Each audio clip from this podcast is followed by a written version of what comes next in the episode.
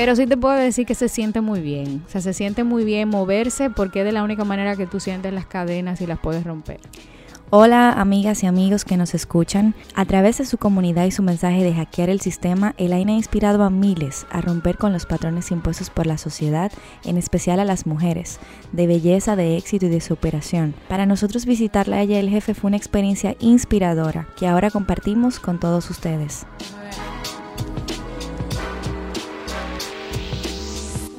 Yo soy Laura Castellanos y estás escuchando Gente Brava.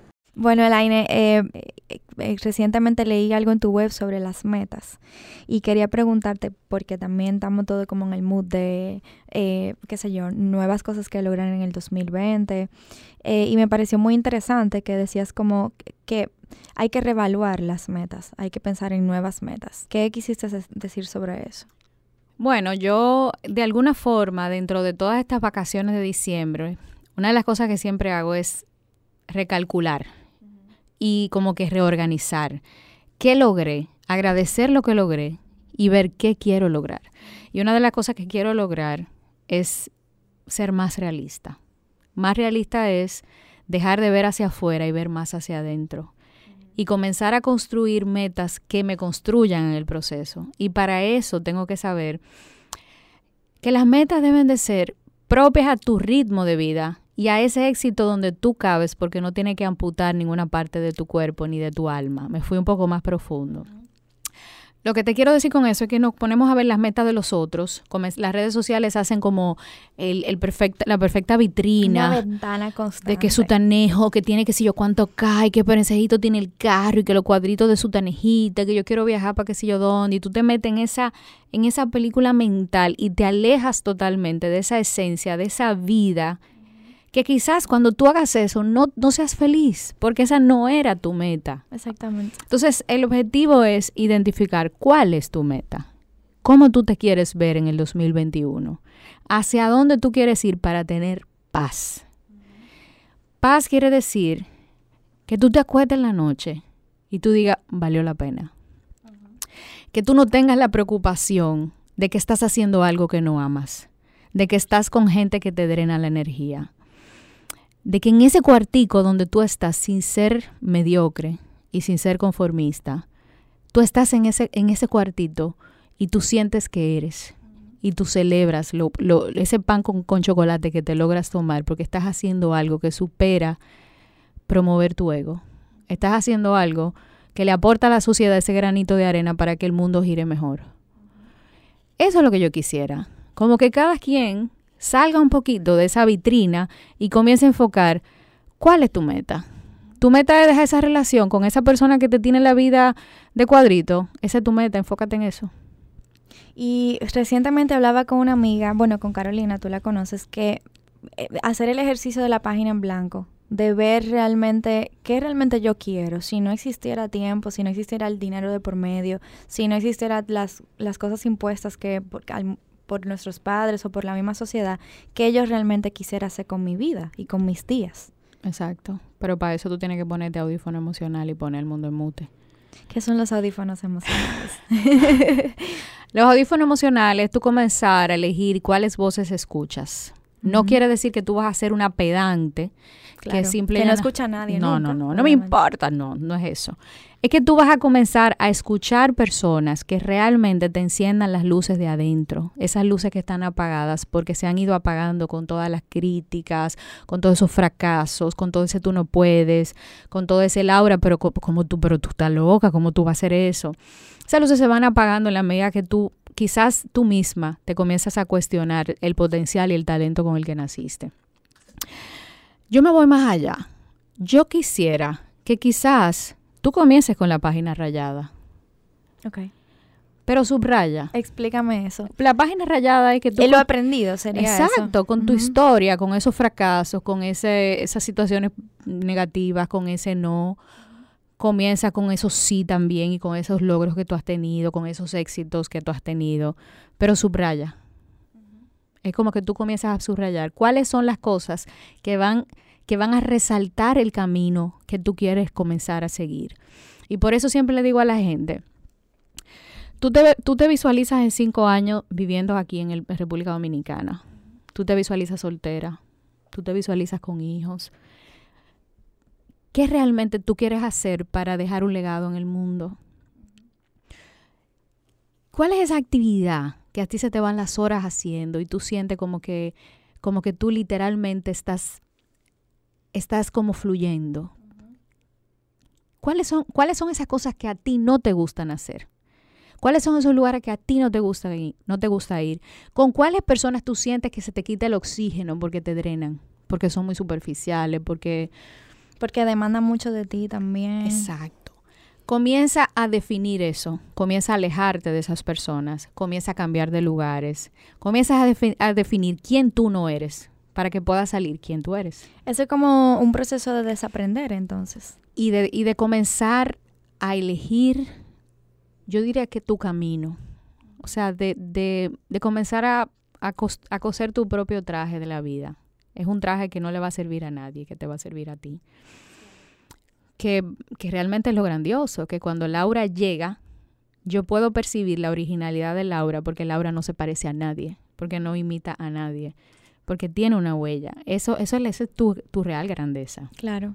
Y no es fácil cuando vivimos en una sociedad, no solamente dominicana, sino gener general, en el mundo, donde nos imponen ciertos roles y ciertos modelos de lo que deberíamos de ser, especialmente a las mujeres. Uh -huh. Creo que tú lo hablabas en tu libro, por cierto, eh, que también quisiera que habláramos sobre eso, sobre cómo te alejaste de un mundo tan superficial como era el modelaje, luego el entretenimiento, buscando tu esencia y como tratándose la, la versión más eh, orgánica y más natural de lo que tú eres.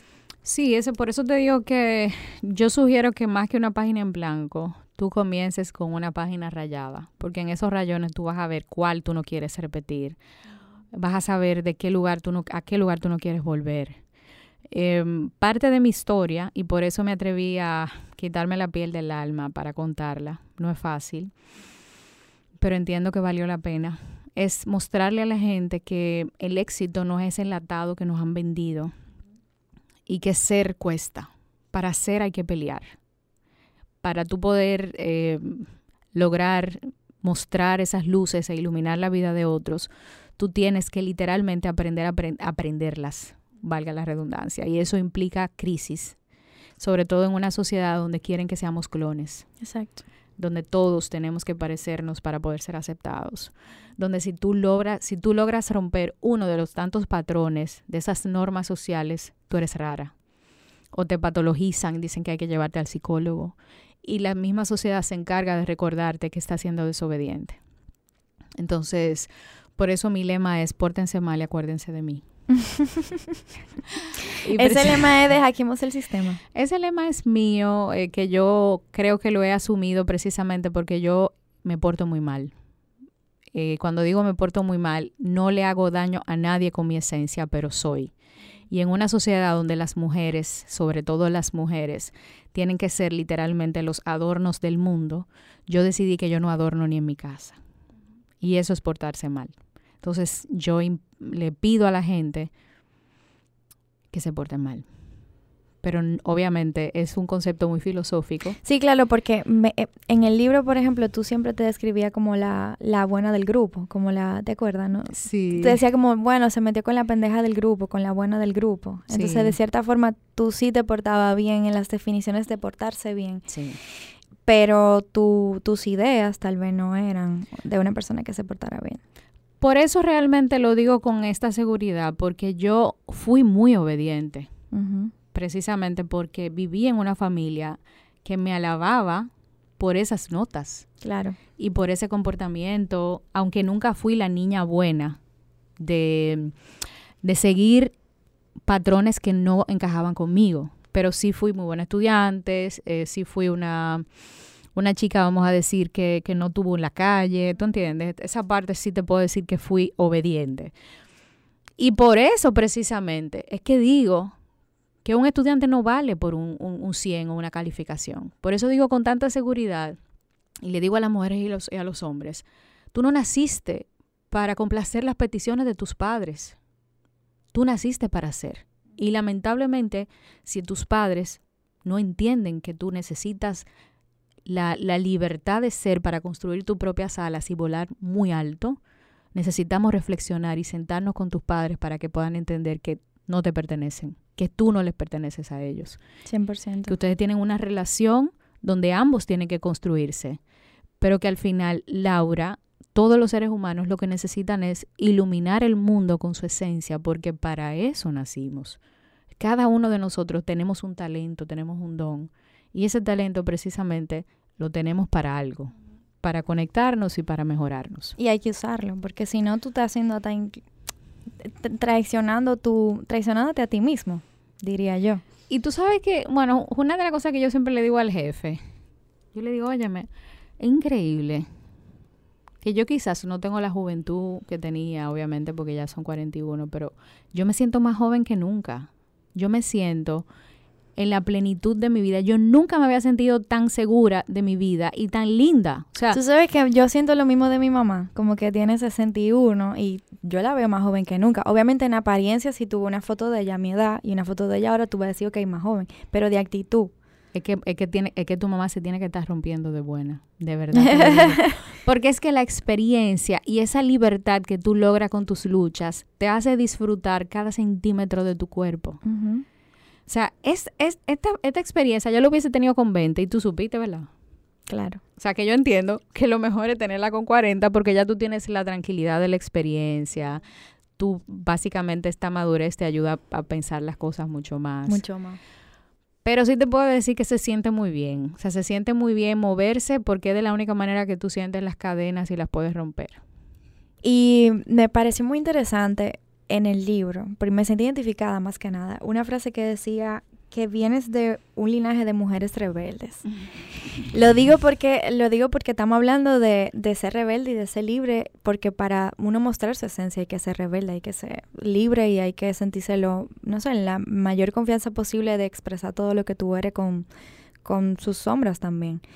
Eh, háblame un poquito como de esa frase. Viene de un linaje de mujeres rebeldes. Me siento identificada porque mi abuela y mi mamá no eran fáciles. Bueno, no son fáciles. Yo te puedo decir que cuando, cuando me siento con mami, bueno, mami realmente es una de las protagonistas de mi libro. Sí, me di cuenta.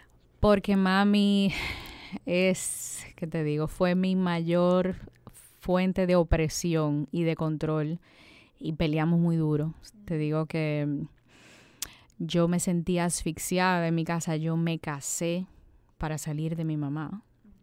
Y lo digo en el libro y por eso inspiro a tantas chicas y a tantas madres a que tengan una relación, eh, yo diría que potable, porque no es fácil. ni, pueden ser perfectas tampoco. No, potable. Quiere decir que, que tú no tengas que salir huyendo porque te están asfixiando. Así era, así era que yo me sentía. Y ella lo sabe, ya, ya nos llevamos súper bien. No, claro, ya es otra, etapa totalmente. Yo, mi mamá, yo, yo la adoro y siempre la he adorado. Pero el tema de tener una madre que es muy fuerte, que literalmente es el FBI personificado, y tener una abuela y tener una, una, una línea de mujeres que hablan, que tienen voz, que reclaman, que te enseñan realmente que tener vagina no es ser sumisa. Y, te, y te, te muestran el camino para tú tener poder a través de tu voz, pisa y pesa. Claro. Entonces, para mí es muy fácil asumir el rol de activista en cualquier tema, porque para yo poder hacerlo necesito sentirlo. Entonces, si lo siento, que una de las cosas que siempre le digo a las personas, el tema de la educación sexual me conecta mucho con mi historia. Claro. Precisamente por la historia claro. que he vivido. Por eso es, para mí no es un trabajo. Es parte de, yo nunca te, yo nunca me había sentido tan, tan cómoda haciendo algo. Porque con estos mensajes yo estoy dándole a, a los chicos y a los adultos que veo ese mensaje que yo quise recibir en algún momento. Claro. Entonces, el hecho de tú pertenecer a un linaje de mujeres grandiosas, rebeldes, que siempre, siempre han levantado la mano cuando necesitan reclamar sus derechos, eso te da una seguridad muy, muy, muy gratificante. Yo creo que ese es uno de mis grandes trofeos. Tú dirías como que el empoderamiento, obviamente yo siento que se construye, pero también se hereda un poco. Yo creo que sí, porque nosotros vivimos y sobre todo las mujeres, nuestras primeras guías, nuestros primeros modelos son es nuestra madre, eh, eh, son nuestras nuestras mujeres, nuestras mujeres adultas.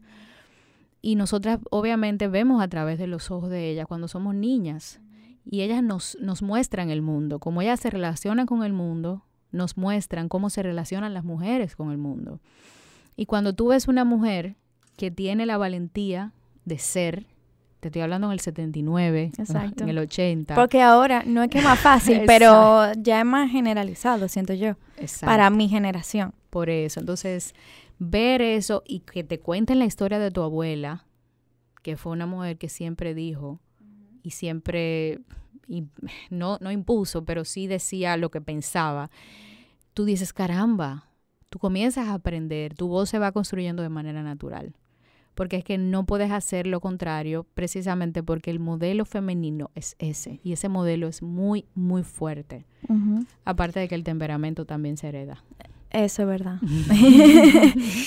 Algo, eh, yo te conocí, eh, bueno, claro, por Helen, a través de Helen, su hija, en el campamento Soy Niña, Soy Importante. Mi y, Sí. la verdad es que el que ha ido al campamento y ha compartido con las niñas, se puede dar cuenta que son niños que vienen de madres que también son niñas. O sea, no era ni una ni dos veces que mis niñas me decían, profe, ¿cuántos años usted tiene? Y yo, 28, 29. Y me decían, pero mi mamá hace rato que, que tenía tres hijos, cuatro hijos a su edad. ¿Y cuándo que usted va a tener hijos? ¿Usted es jamón? ¿Usted tiene novio? Y yo como que, sí, pero yo no quiero tener hijos ahora mismo. Y eso ya no lo entienden, que sea por decisión. Sí. Entonces, ¿qué pasará con esas niñas que no vienen realmente de un linaje de mujeres empoderadas? Si eso también de cierta forma se imita, no solamente se construye. Mira, yo entiendo que la clave está en que nosotras, las que ya despertamos, o la que nos enseñaron a despertar desde niñas o a desconectarnos o a desaprender, tenemos que pasar la antorcha.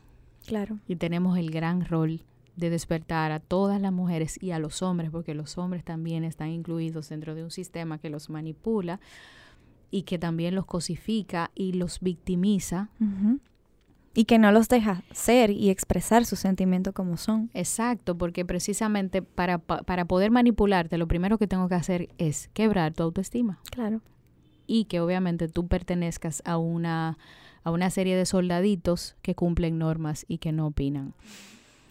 En el caso de las niñas, y una de las de los grandes mensajes que nosotras desde el feminismo y desde la educación sexual estamos tratando de, de llevar es que la maternidad no es el objetivo final de la feminidad. Claro. Cuando tenemos una sociedad que le enseña a la mujer que es un útero ambulante o una vagina ambulante, que si no lo usa está defectuosa o está incompleta o le falta algo, le estamos diciendo a, esa, a ese sistema que no es cierto. Claro. Que tú eres una mujer, independientemente de que hayas nacido con útero, eres una persona que tienes metas y logros y que eres muchísimo más que un rol de madre o de esposa o de pareja, entonces le estamos enseñando un camino diferente. ¿Tú tuviste una crianza espiritual en ese sentido? Es que yo, yo divido mucho la espiritualidad de la religiosidad. Son dos cosas diferentes. Eh, mi mamá es muy espiritual, pero nada religiosa. Ok. O sea, mami creía en la reencarnación, en Jesús, en los niños de la nueva era. O sea, mami tenía una mezcla. Wow, pero eso, eso, no es, eso no es usual. Bueno, ya tú sabes. Entonces, yo crecí oyendo todo eso. Eh, pero a mí nunca me llevaban, me llevaban a la iglesia. Exacto. Ni me decían, tú tienes que confesarte.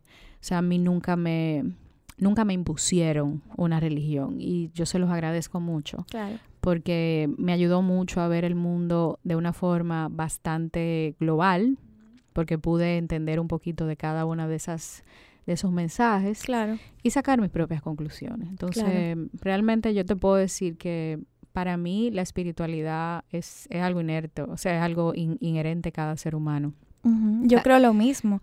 a mí, por eso como que la idea de, de, ser ateo, yo no sé si eso puede convivir realmente con hasta con la con la raza humana, no sé, yo estoy en ese proceso como de, seguir descubriendo ese tipo de, de, temas, pero me he cuestionado si realmente el ser humano puede ser como no espiritual en todo. Lo que pasa es que si tú lo vinculas a la parte religiosa, no lo entiendes. Claro, es eh, cuando ahí es que entro en conflicto. Exacto. Pero venimos de civilizaciones, venimos de civilizaciones como los taínos, como los aztecas, como los mayas, que tenían su propia eh, espiritualidad, tenían sus dioses, muchos dioses diferentes. Y había como una conexión con la naturaleza y con los astros y todo eso. Entonces yo no sé si realmente el ser humano puede vivir divorciado.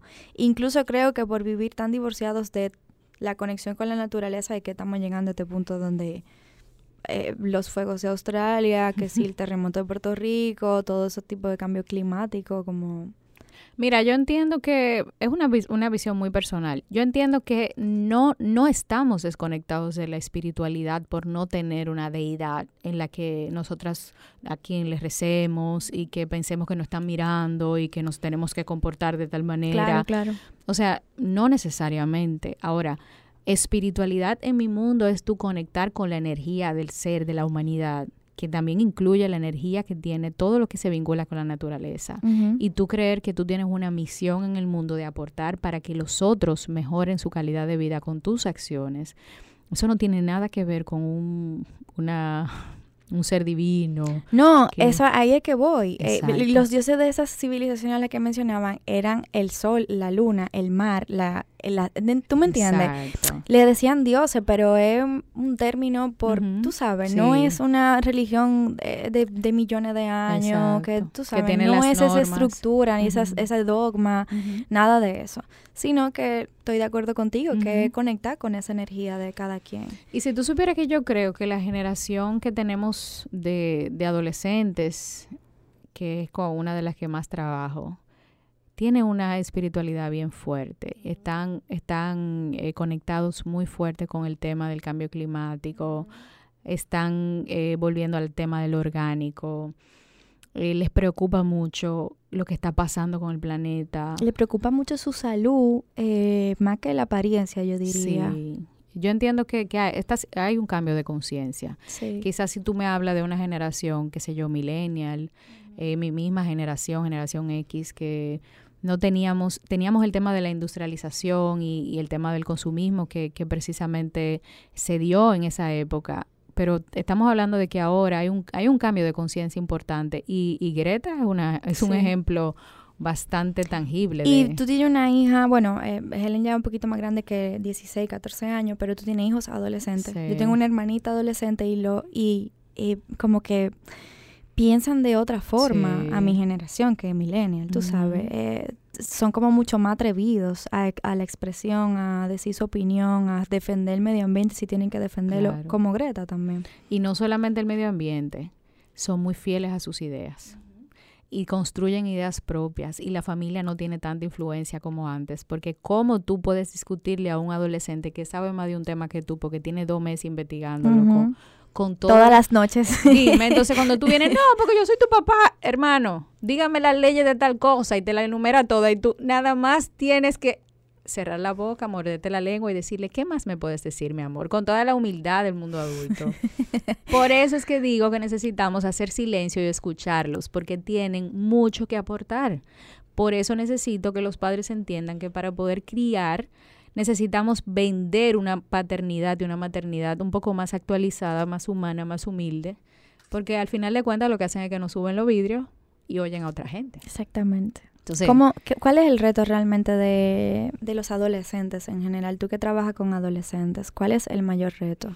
El mayor reto es tú escucharlos y no querer recordar que la sociedad en la que tú viviste fue la mejor y que los años, esta sociedad está perdida y que ahora este dembow tiene todo esto. o sea, es tú entender que la sociedad en la que nosotros crecimos ya no existe. La sociedad en la que ellos están creciendo es la que tenemos y nosotros somos los que tenemos que reinventarnos. Que caerle atrás a ellos. ¿Me entiendes? O sea, no son ellos nosotros. Pues nosotros queremos como darle para atrás. No, porque mira, mi hijo, en mi época no había celular. Mi hermano, ya. O sea, no lo vuelva a decir. ya, se acabó. Ok, ¿cómo tú me educas con el celular? ¿Cómo tú me educas con Snapchat? ¿Cómo tú me ayudas a que yo pueda entender que es muy fácil yo desconectarme de ustedes si ustedes lo que están es peleándome en, en la comida, lo más fácil es yo irme para mi cuarto y comer mi cuarto. O sea, nosotros como padres tenemos que entender que por primera vez en la historia estamos criando a personas que tienen acceso al mundo en un solo clic. Eso hace que mi voz deje de tener importancia cuando mi voz lo que hace es atacar, sermonear y revivir una época. Para que mis hijos y los adolescentes puedan convertirse en aliados, porque yo entiendo que tenemos que ser aliados, no amigos, son cosas diferentes, y que podamos aprender de cada mundo, me refiero de mi mundo que fue análogo, yo quiero aprender del tuyo que es digital, pero a ti también te hace falta saber cosas de mi mundo análogo, que es disciplina y una serie de cosas que a mí me inculcaron por todas las vías, necesitamos conversar. Claro. Y para conversar nos tenemos que escuchar. Y para escucharnos yo no puedo ser el que sepa todo y al que nadie le pueda llamar la atención porque yo soy el Dios, yo soy el papá, el adulto. Mi hijo tiene la suficiente capacidad de enseñarme cosas y de decirme, papi, lo está haciendo mal. Yo no estoy de acuerdo con eso que tú me estás diciendo. Y tú tener la suficiente humildad de pedir perdón y decir, es verdad, tú tienes razón, yo la mala mía. Entonces, nuestros hijos tienen, saben cuando lo estamos violentando, conocen los derechos que tienen, son entes pensantes, tienen autonomía y necesitamos entender que si nosotros queremos que nos cuenten y nos incluyan en su vida, nosotros tenemos que tener la suficiente humildad de abrirles la puerta.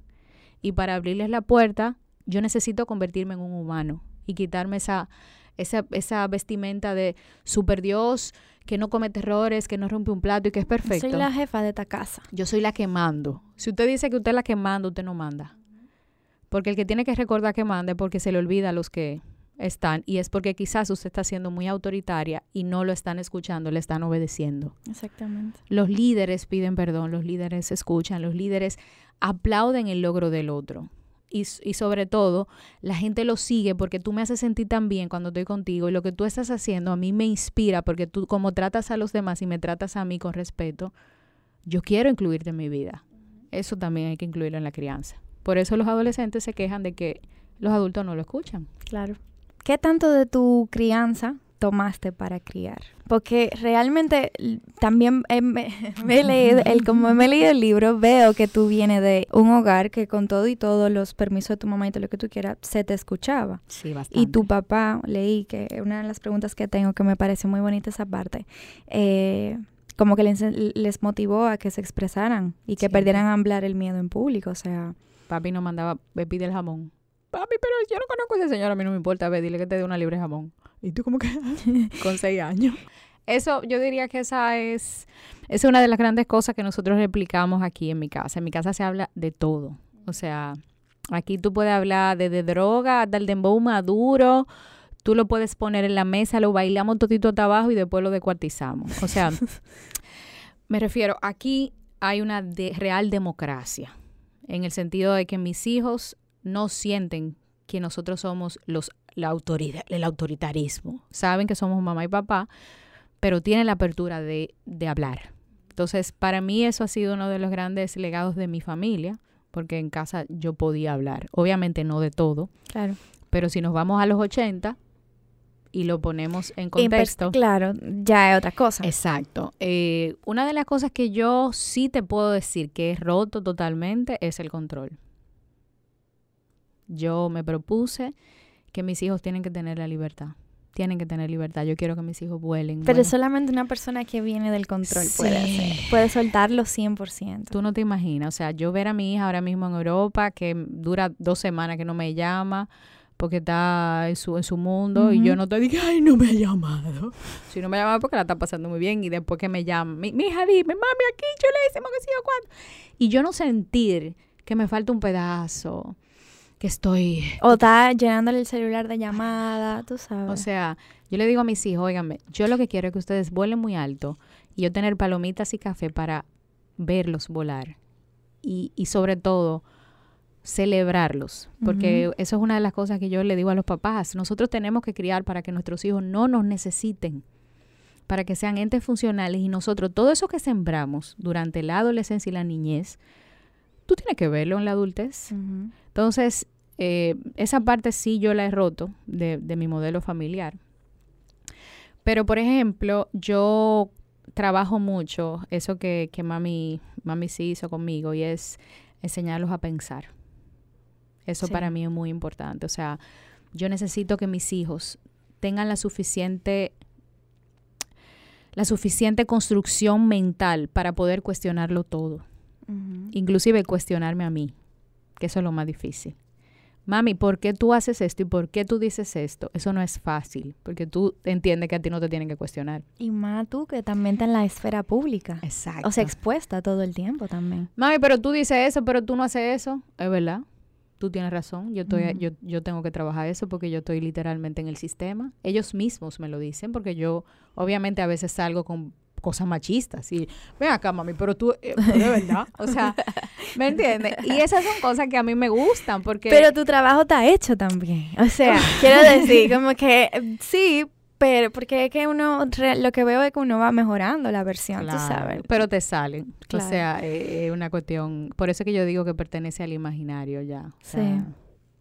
Ese, eso, bueno, lo ato mucho como al, al, feminismo, que era algo que quería preguntarte. Eh, aquí ¿qué te digo? Lo que hablábamos ahorita, para mi generación, para las mujeres de mi generación es mucho más fácil ya autodescribirnos como feminista.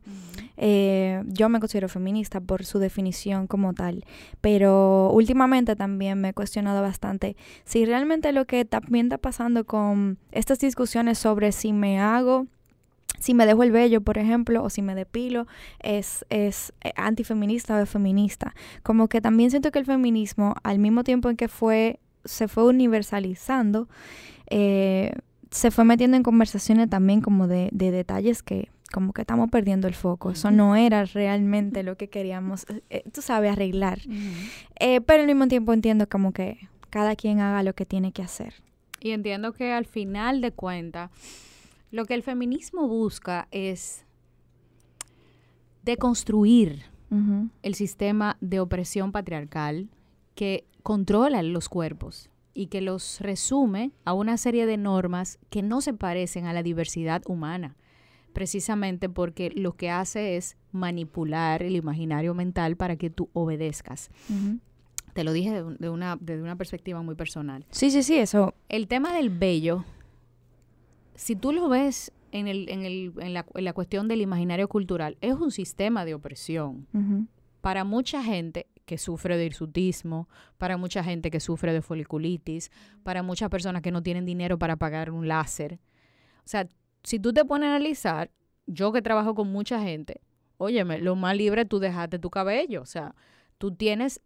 Sí, lo, lo, lo creo que posiblemente lo más cómodo. Exacto. No, y, y lo y lo, lo, más cómodo para una, una situación que tú tienes específica de que cada vez que te depilas, lo, eso es lo más sano. Se te quema la piel porque tú tienes una piel hipersensible. Por ejemplo, mi hermana. Cada vez que mi hermana se depilaba, yo no te puedo explicar. El dolor. Porque mi hermana tiene un tema de la piel y no tenía dinero para pagar un láser. Claro. Entonces, yo yo no estoy cuestionando si hay que dejárselo o hay que no, no, no, dejártelo, pero yo creo que también, qué sé yo, cada quien que haga lo que se sienta más cómoda. Exacto. Sino que, que el feminismo lo, lo, hayamos llevado a ese tipo de discusiones cuando hay tantos asuntos que, que, que más urgentes que resolver. y es como un feminismo mal hay. Sí. Tú sabes, como, ah, no, o sea, lo entiendo como, como respetándolo, no estoy en ánimo de juzgar a nadie, sino como que ese no es el asunto en el cual no queremos enfocar, si hay que depilarse o no hay que depilarse, está bien, hágale que ustedes entiendan, pero tú sabes, hay otros Hay otras situaciones. Y... Y bueno, también te quería preguntar sobre el, el reciente situación de, del caso de y Siempre me siento súper incómoda cuando menciono los nombres de, de niñas que ya no están con nosotros, pero un video tuyo que se hizo viral eh, recientemente explicando un poquito la situación, es el tipo de cosas de la que realmente deberíamos de estar hablando. O sea, enfoquemos nuestras energías en cuestionar ese tipo de cosas, porque lo otro también es un poquito más fácil. Claro, lo que pasa es que, mira, y yo te lo digo porque como oigo tanto y me vinculo con tanta gente, el tema del vello, yo lo veía igual que tú hasta que me metí en el tema del vello. Ok. Lo digo porque yo decía, no. Google, Google, busca el tema del vello. No, de verdad, yo decía, no, porque no puede ser, porque esto es un extremismo, hasta que vi realmente eh, situaciones, realidades de muchas mujeres, así mismo como hombres, que cuando se, se afeitan viven literalmente un infierno y el ataque social precisamente con una mujer con axila. O sea, eso es una mala, con, con vello en la axila, eso es una mala palabra. Alguien me dijo en estos días, eh, ella, se, ella como para una campaña de dejarse el vello, ella se lo hizo para la foto, pero ella se lo depiló al otro día. Es lo que te digo, o sea, es como Entonces, que... ¿en qué, tú estás? O sea, te lo deja, no te lo de, o sea, no Entonces, llega un momento que tú dices como que realmente es otro de los sistemas de opresión. Es otro de las, Exactamente. es otra de las cadenas que nos ponen. Es lo mismo que con el maquillaje. ¿Cuántas veces a mí me preguntan si estoy enferma? ¿Cuántas veces? Loca, ¿tú no has dormido? No, que yo nací con ojera. Pregúntame otra Tú cosa. casi ni tienes, hay gente que tiene muchísimas mujeres. Bueno, yo tengo ojera porque mi papá esa fue la herencia que me dejó para que recordara que soy su hija. O sea, es una cosa de que ya eso es parte de mi esencia, pero yo no sería el Aine si no tuviera mis ojos de panda. Entonces, joder, lo que te quiero decir es, conchole, nos pasa lo mismo con el maquillaje. Claro. Nos pasa lo mismo con el peso. Una mujer con chicho, una mujer con una barriguita, es una mala palabra. Entonces, cuando entendí que el vello es otra de, las, de los peldaños que obviamente hacen que nosotras liberemos nuestros cuerpos de todos esos sistemas que hacen que nosotros seamos las muñecas del mundo, entonces entendí que sí, que forma parte de forma parte de la lucha y respeto a las mujeres que deciden irse por esa por esa vía, las aplaudo y las apoyo, porque al final lo que buscamos es la libertad de ser.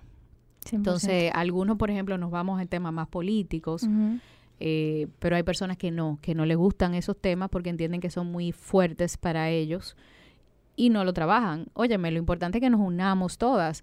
Yo digo que en los movimientos sociales hay extremismo siempre. Ujú. O sea, en, la, en la religión hay extremistas, en, en la política, o sea, las, las, los extremismos existen en todo.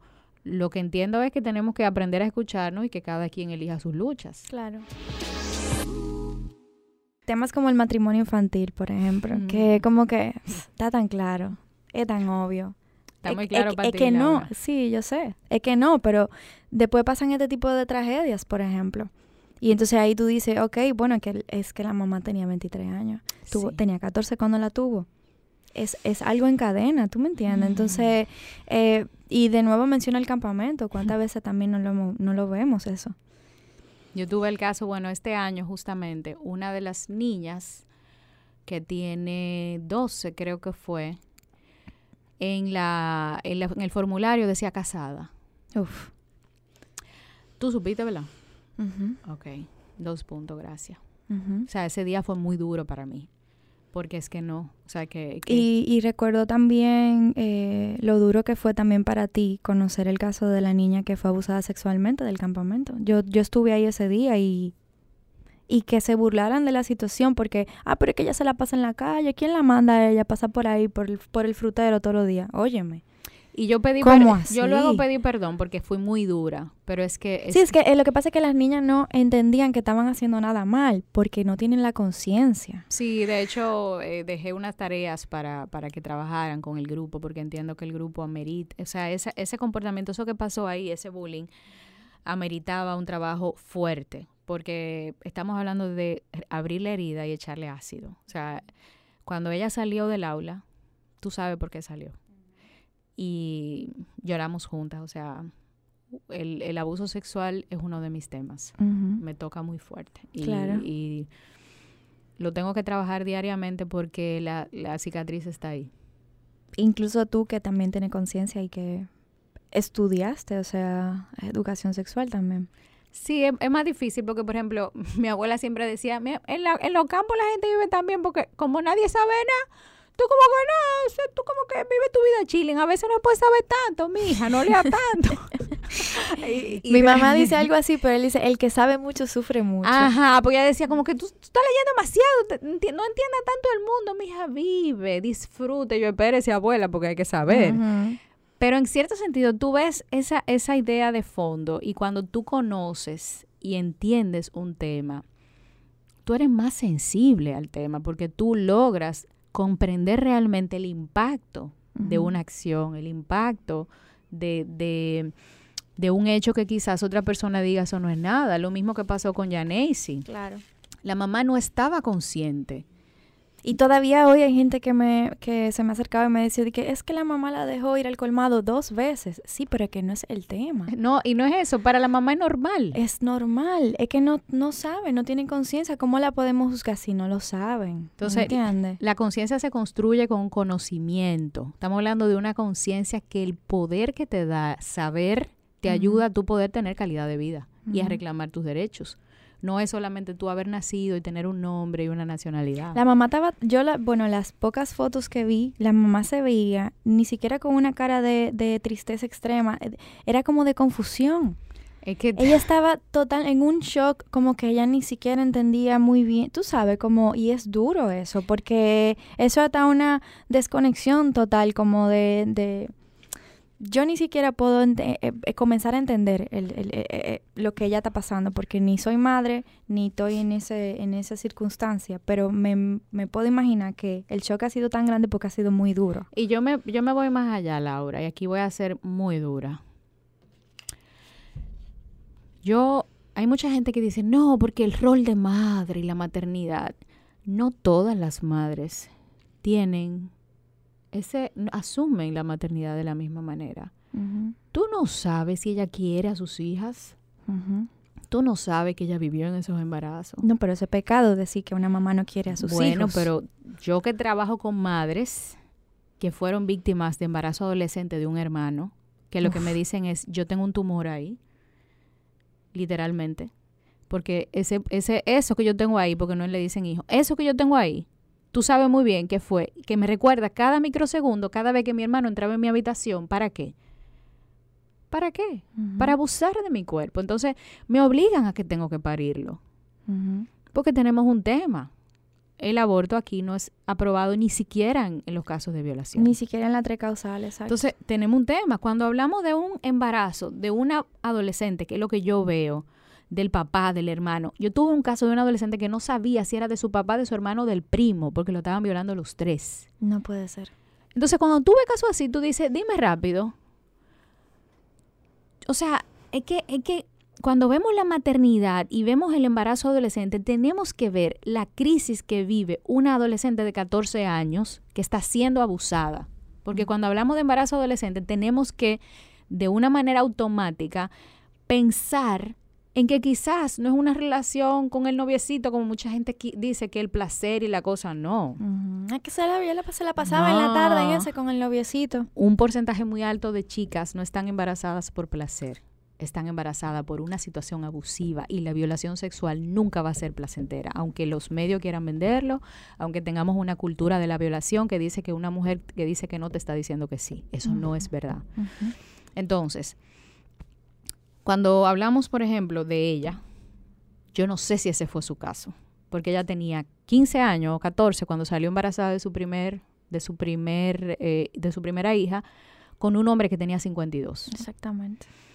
Yo no sé si es, ella es uno de los casos de esas chicas que literalmente tuvieron que vivir una relación de abuso y fue una, una relación que resultó en un embarazo.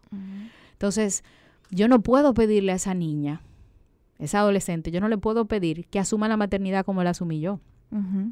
Con un bebé deseado, con mi pareja que amo, donde no hubo abuso, donde nosotros lo buscamos. Entonces tú no puedes juzgar a esa madre como me estás y, y, meterla en el mundo de la maternidad que yo estoy viviendo. Por eso es que me dolió tanto cuando yo veía y no la estoy justificando. No, pero hay que ver más allá. ¿Me entiendes? Tú sabes, no nos podemos quedar en ¿a quién la manda la mamá? No, por favor, señores. O sea, es una situación, primero una tragedia y hay que ver todas las aristas de la situación. No, y que mira, por ejemplo, eh, nosotros una vez fuimos a una comunidad de San Pedro de Macorís y había una madre que ella vendía a su hija, o sea, su hija le hacía sexo oral a los hombres y ella cobraba por eso. Te estoy hablando de una madre que estaba literalmente abusando, comercializando sexualmente a su hija. No se puede hablar de prostitución en infancia porque obviamente para tú hablar de prostitución tiene que ser una adulta que consienta el hecho de la comercialización del sexo. Aquí estamos hablando de explotación sexual. Y no, no, y perdón que te interrumpa, el término pornografía infantil. No, porque la pornografía infantil es son contenidos que se exponen donde hay vinculación con infantes, con niños o con menores de edad eh, en actividades sexuales, obviamente para promover la lujuria. En este caso estamos hablando de una actividad donde se estaba explotando sexualmente a un menor por una situación económica, intercambio eh, comercial. Y cuando, cuando tú, cuando yo hablé con esa madre, yo te estoy, o sea, de verdad, para ella, su hija era un celular. O sea, tú sabes lo que tú no tener ningún tipo de apego. Ahí no había absolutamente nada. Esa madre, esa niña se la secuestraban y era literalmente como que le robaran el celular. Entonces, eso hay que verlo. Tú tienes que verlo para tú e irte a la historia de esa madre para tú entender esa reacción porque tienes que entenderla para poder trabajarla y para poder prevenirla. Entonces, por eso es que nosotras, que trabajamos mucho el tema del feminismo, tenemos que seguir trabajando para salvaguardar la adolescencia, para que ellas puedan disfrutar una adolescencia sana y puedan ser madres que al final de cuentas elijan la maternidad y que también puedan asumir un rol de madres saludable y sano, porque una madre herida jamás va a poder eh, trabajar con una maternidad sana. Y es una cadena, ¿entiendes? O sea, lo que acaba de pasar, perdimos a una probable potencial mujer que podía también aportar muchísimo. La perdimos a los cuatro años, por hmm. favor. O sea, perdemos cada, casi todos los días, casi todos los meses, cuántas mujeres por, tú sabes, violencia de género. También las niñas, tú sabes, como... Pero Laura, el problema de eso es que ese fue un caso que salió a la luz pública cuántas Yaneisi no hay que no asesinan, pero que sí violan y que agreden sexualmente. Que son tantas que no se pueden ni siquiera contar, yo creo. ¿Cuántas? Por eso el, caso a mí me, me, impactó tanto, porque yo conozco muchas realidades de esas que no salen en la prensa. Obviamente porque son niñas que no denuncian. Entonces, ¿cuál es la solución? La solución es Obviamente yo sé que no hay una solución, pero yo sé que tú hablas mucho de masculinidad sana, yo sé que tú hablas mucho de, obviamente lo que hemos hablado de empoderamiento de, las niñas y, y que esas mismas madres también puedan educar a sus niñas así, pero ¿qué vamos a hacer? Mira, la solución no es inmediata pero sí podemos comenzar a actuar desde ahora. Mucha gente después del video que se ha viralizado me ha escrito, Elaine, ¿qué yo puedo hacer? Tú dijiste que tenemos que actuar, yo necesito actuar. Y yo le he dicho a mucha gente, lo primero que tenemos que hacer es hablar del tema, porque de lo que no se habla no existe. Tenemos que comenzar a hablar de abuso sexual, tenemos que comenzar a hablar de relaciones de abuso entre adultos y menores, tenemos que seguir reclamando que la justicia pueda asumir el rol que tiene que asumir y es precisamente que un adolescente de 16 años que tenga un caso abierto judicial por violación, que fue el caso de ese muchacho, no esté suelto. Porque ahí tenemos un tema. Exactamente. Y que obviamente en este país no se culpe a la víctima por ponerse una faldita de que obviamente le están, le están abusando porque ella se lo buscó. Porque aquí en vez del violador eres tú, eres el abusador eres tú o la provocadora eres tú. Entonces, para eso necesitamos que de una vez por todas tengamos en el currículum académico educación sexual con perspectiva de género, porque es una de las maneras de poder educar a los varones y a las chicas para que entiendan que son sujetos, no objetos. Para que los varones entiendan que son mucho más que un pene ambulante. Para que podamos trabajar el tema de la equidad de género y que ellos no sientan que son superiores a nosotras y que entiendan que son dos aliados que tienen que respetarse y para que podamos trabajar el consentimiento sexual, que es uno de los temas que necesitamos como país, donde el no y el sí sean respuestas a una acción, donde yo tenga que obligatoriamente, antes de tener una vinculación sexual con alguien, y sobre todo entender que un adulto y un adolescente no se pueden vincular sexualmente porque es abuso. Exactamente. Pero que la que podamos trabajar las oportunidades sociales para que las familias dominicanas no necesiten vender droga, irse del país, buscar un cargo público para ganar dinero de una manera ilegal. Porque el que trabaja aquí es un don nadie en una sociedad donde el desempleo nos golpea, donde las oportunidades de crecimiento de un estudiante que salga de una universidad para conseguir un trabajo donde tenga por lo menos la canasta familiar son difíciles, donde tú tienes que tener una cuña en una empresa para que te contraten, donde si tú eres gordita, si tienes el pelo rizo, si eres negra, tú tienes un problema doble. Triple. Donde si tú eres una... Laura, aquí tenemos, según eh, la última la última encuesta que se hizo de madres solteras, eh, que yo la publiqué en mis redes, más del 80% de las madres de este país son madres solteras. ¿Qué probabilidad tiene una mujer que tiene un bebé de seis meses de conseguir un trabajo? ¿Qué probabilidad tiene una mujer embarazada de conseguir trabajo en este país? ¿Qué probabilidad tiene una mujer con dos niños, uno o sea, te estoy hablando de un niño de un año y uno de tres, de que le empleen. Entonces, estamos hablando de que nuestras mujeres, que son la gran mayoría, están solteras, pero no es porque ellas votan a los maridos. Es simple y llanamente porque la masculinidad no asume que ser padre es parte del rol. Ser padre no te hace hombre en este país, lo que te hace hombre es penetrar y fecundar. Entonces necesitamos enseñarle a los hombres que ser padre es parte de la responsabilidad y del rol masculino para tú ser un hombre bueno, para tú aportar y para tú ser un ente funcional en una sociedad donde la mujer no se fecundó por el Espíritu Santo. Claro. Entonces, esa, esa corresponsabilidad necesitamos, y eso se hace simple y llanamente desde una educación para que el, el, machismo tóxico se rompa desde la escuela, desde la familia, desde las instituciones del Estado. Necesitamos trabajar Laura, que este tema me, de verdad.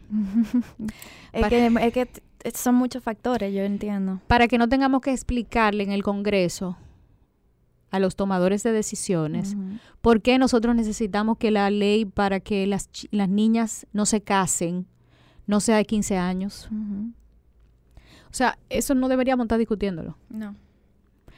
Para que una mujer maltratada y un hombre maltratado, porque tenemos hombres que están siendo agredidos, puedan ser escuchados y, y, el proceso legal no sea tan, tan cuesta arriba, donde, señores, yo tengo gente que me escriben por las redes, line, ayúdame, yo fui a denunciar y no hicieron nada. Son mucha la gente. Si tú ves que una gente maltrata, una persona que está siendo víctima de violencia tiene que irse a las redes, te estás diciendo algo. No está funcionando el sistema. Para que si las autoridades tienen fiscales que falsifican firmas de, la, de, de, acuerdos que supuestamente la víctima está teniendo con su victimario, entonces no estamos en nada. Por eso es que se habla mucho últimamente del sistema le falló, es básicamente eso. Entonces, tú te pones a preguntarte, conchole, ¿y por qué nosotros somos de, de los países de la región? Chile, Argentina, Uruguay. ¿Por qué nosotros no estamos así? Aquí está como que todo el mundo chilling, como que... Nosotros tenemos situaciones peores nosotros estamos literalmente en un narcoestado, en un país donde la corrupción, señores, las cifras de nosotros son fe en todos los sentidos. En todos los sentidos. O sea, buscas la cifra de embarazo adolescente, busca la cifra de matrimonio infantil, busca la cifra de corrupción y tú la café. De, sí, violencia de género, desempleo. Desempleo. Entonces tú dices, ¿y por qué nosotros estamos como todo el mundo chilling en el colmado y no está pasando nada? Vamos a analizar qué tan dormida tiene ¿Qué tan dormido tiene el Estado a la sociedad dominicana para que no reaccione? Precisamente porque aquí tenemos el asunto de todos los sueldos aumentados que tiene el gobierno a los empleados, que aquí tenemos una masa grandísima de personas que literalmente dependen del gobierno porque tienen una botella, tenemos un bono gas, tenemos todos esos esas tarjetas de solidaridad y todas esas cosas que, que hacen. Yo no puedo reclamar porque si yo reclamo, yo te la, tú me la quitas. Pero aparte de eso, nosotros no tenemos un sistema educativo que nos enseñe y reconozca nuestros derechos. La gente aquí no sabe cuándo le están violentando los derechos. Yo misma a veces reclamo en las redes, caso por ejemplo de una pastora que no la dejaron entrar a un restaurante porque tenía una trenza. Reclamé una vez de unos, unos chicos que entraron con camisilla. Yo reclamo por otros. A mí me dicen que yo estoy buscando sonido. ¿Me entiendes? No, el AINE porque el restaurante tiene derecho. Hermano, estamos hablando de derechos humanos y tú no puedes literalmente violentar los derechos humanos en ningún escenario. Eso de discriminación. No, pero es que tú lo que quieres es buscar sonido, Laura.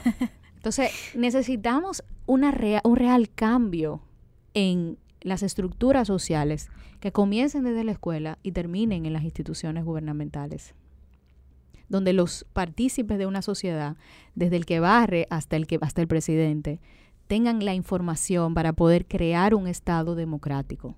Y eso amerita una reingeniería muy grande. Pero podemos comenzar por algo.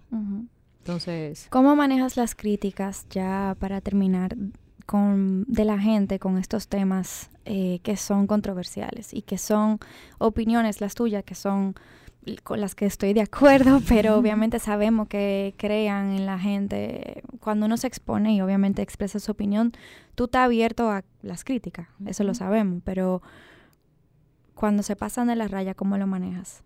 Yo entiendo que, entendiendo que las críticas hablan más de ti que de mí. Y pensando, siempre pensando, ¿qué yo haría? O qué, que yo, que yo pensaría cuando me dicen algo con lo que yo no estoy de acuerdo. Lo último que yo haría es insultarte. Porque yo creo en la democracia. Entonces, no tenemos que pensar igual.